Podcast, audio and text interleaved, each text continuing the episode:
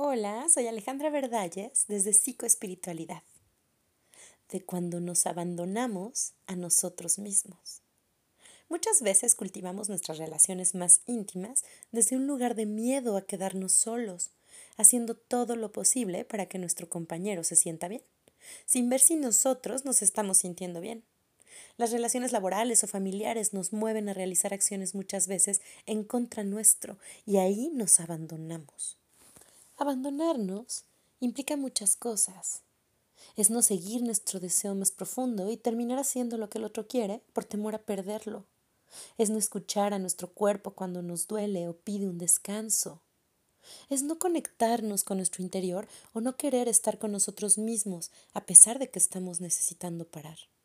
Es comenzar y dejar aquello que queríamos o teníamos pendiente. Es dejar para mañana lo que nuestro corazón siente y quiere que hagamos hoy. Es cuando vamos a algún lugar al que no queremos ir. Es cuando le decimos que sí a alguien, cuando queremos decir que no.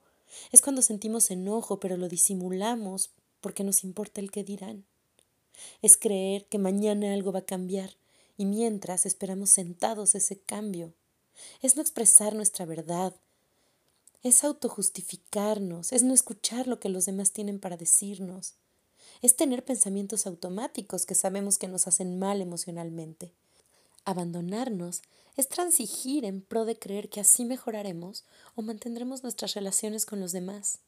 Abandonarnos es no amarnos, no elegirnos, no darnos paz, no darnos silencio.